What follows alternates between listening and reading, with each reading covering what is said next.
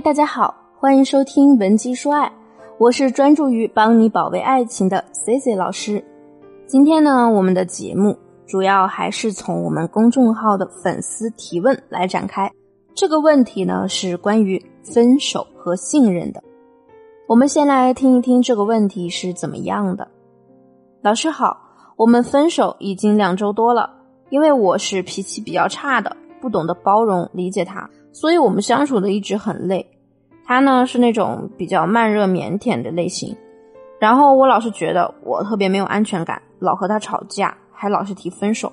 这次呢吵得有点严重，我又提分手了，没想到他就同意了。我当时很后悔，我不是真的想分。他说呢让他再冷静冷静，等一周后呢再来和我谈这个问题。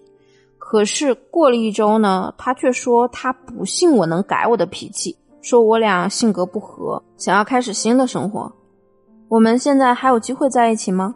我这次是真的知道错了，我愿意改正我所有的缺点。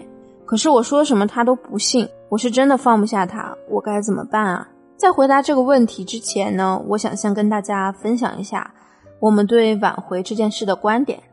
首先呢，我们所谓的挽回，它不是说是你用一个技巧就立刻可以做到。它是由多种技巧组合而成的，你可以把挽回这件事看作是一个项目。那挽回的过程呢，就相当于说是你在做项目的管理。第一呢，我们做项目的时候，得先去对这个项目的现有资源做一个评估，比如他还没拉黑你的微信，你们有共同的好友，再或者呢，你和他妈妈的关系比较好等等，这些啊都是你能用到的资源。然后呢，根据结果去匹配你现在这个阶段能用的方法。当你选择出合适的路径时，有了资源和方法，那么就可以开始执行了。在这个过程中呢，也是需要你不断的对计划做出修正和评估。比如他没拉黑你的微信，但是压根儿不回你消息，那你可能就要换一个路径了。因为挽回呢是很灵活的。它不是说简单的断联、提升、复联二次吸引。那如果说这样就可以挽回的话，谁都可以挽回成功，对不对？你不去做评估，不知道对方的所想，自然体会不到他的感受，最后呢就变成了盲目的挽回了。我们回到正题，这个粉丝朋友呢描述的信息啊，其实是很有限的，毕竟一些细节性的东西我们也无从验证。你们吵架真的是因为你脾气差吗？还是说是他想冷战？他腼腆慢热是因为他本身性格就是这样，还是说呢，他从一开始对你们的感情就没有过多的投入？他提出了给一周时间的冷静，是真的想要去理清头绪，还是只是他的缓兵之计？包括粉丝朋友提到自己没安全感，这种安全感呢，是自身本着缺乏的。还是因为恋爱时没有得到对方爱的认证所导致的呢？情感咨询的工作呢，不是说表面看上去这么简单。既然呢，你给出的信息很多是无法验证的，那我就不做详细的具体回答了。我单方面的来说一说，我从粉丝的提问中发现的一些问题。先说最明显的一个问题，就是这位粉丝朋友的焦虑感呢，简直是要溢出屏幕了。那种分手之后夹杂了对自我的否定，埋怨对方不给你认可，还有着后悔、自责和我原本可以更好的悔恨，这样多种的情绪掺杂在一起啊，对我们的内心来说，的确犹如历劫一般的煎熬。而这些情绪呢，还会日夜啃食着你的意志力。但是很少有人呢，能准确的形容出自己的焦虑到底是来自于哪里。根源性上大概是两个方面，第一个呢是分离焦虑，第二个呢是对感情失去了掌控感所产生的焦虑。我们先来说分离焦虑，它的来源大概是出现在人的童年或者少年时代，因为面临过分离或者说接近于面临分离而导致遗留下来的心理障碍。我们成年人呢会把分离焦虑控制在一定的水平内。而不会因为分离焦虑产生出过多的负面情绪，或者呢比较容易疏导分离焦虑，从而维持我们的情绪和心态稳定。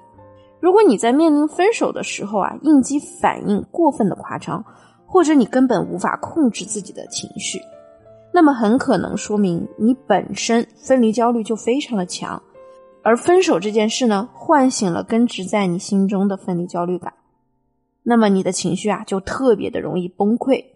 如果是这样的话，那么这位粉丝朋友在描述恋爱过程时自己的不安全感和控制对方来满足自己的这个行为，就能被合理的解释了。当然，也很有可能对方也根本没有给予他足够的在爱情当中的认真。不过这一点呢，我们也很难去细究了。那么，如何战胜分离焦虑，其实也一直是人类临床心理学中一个很有深度的问题。想了解的同学呢，稍后可以看一下我们音频详情页中的一些内容去了解。那你产生焦虑啊，还有第二个原因呢，就是因为你觉得自己失去了对这件事情发展的控制。我们人类的天性使然，不喜欢面对一些未知的事物。对于未知的东西呢，总是想带着逃避的心理。而分手之后，你肯定也要做一些挽回的动作。那很多人得到的反应可能也是很负面的。这个时候，想挽回的一方本身对于挽回这件事的评估呢，就已经产生变化了，可能已经隐隐约约的觉得这件事情不太可能了。那么接下来所做的所有的挽回动作，在你自己的评估中就已经失去掌控了。潜意识中呢，你已经想要离开这个未知的事情了，但你的需求是你必须面对这个事情，你想要去挽回。那么这个时候，你的行为意识和潜意识就开始形成了冲突，你整个人呢就变得非常矛盾。这个时候，你想要的就是我立刻就要把这事儿解决掉，这样才能缓解我的焦虑。所以很多人呢，在分手后就不管不顾的要去挽回，只注重当下而不关心未来的发展。其实有时候你只需要调整一下你的思维逻辑，咱们挽回的这事儿啊就事半功倍了。很简单，请你把我现在就想要这种孩子气的思维呢，转变为未来我会得到。我们现在再回头看一下这位粉丝朋友说的问题，他提到了。可是我说什么，他都不相信我。很多时候呢，我们就是会犯目光短浅这个毛病。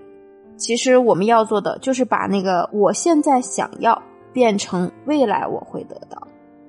如果你解决问题的条件和筹码就是你现在有的这些东西，那么我想告诉你，这些东西是不足以让你挽回的，因为你还是原来的你。那他看到你，可能只剩下绝望。但局势呢是发展的，你面对的局势是可以改观的，别去拿你眼前的这些条件去挽回，那样真的很傻。你要去看未来的发展，所以挽回呢是未来一段时间的事儿，而不是我眼下立刻就要做的事儿。你要学会给挽回的目标降级，从开始的必要紧急降为必要不紧急。还有另外一个误区。挽回的思维呢，应该是你做出了改变，拿出来新的吸引点，然后对方相信，开始愿意接近你，你们的关系呢也能得到缓解和改善，而不是呢先去让对方相信你改变了，然后你再开始做出改变。当你变得优秀了，有了新的吸引力，他自然会被你吸引，而不是先把他绑到你身边再来改变。如果你总是抱着后边这样的心态，可能就算他一时心软同意和你复合，你也很快又会变成原来那个你，你们又会开始新一轮的争吵，成为恶性循环。那么，如何理性挽回的核心内容，我会总结在音频下方的详情页里，感兴趣的小伙伴一定要及时查看哦。今天的节目就到这里了，我们下期见。文姬说爱，让你的爱得偿所愿。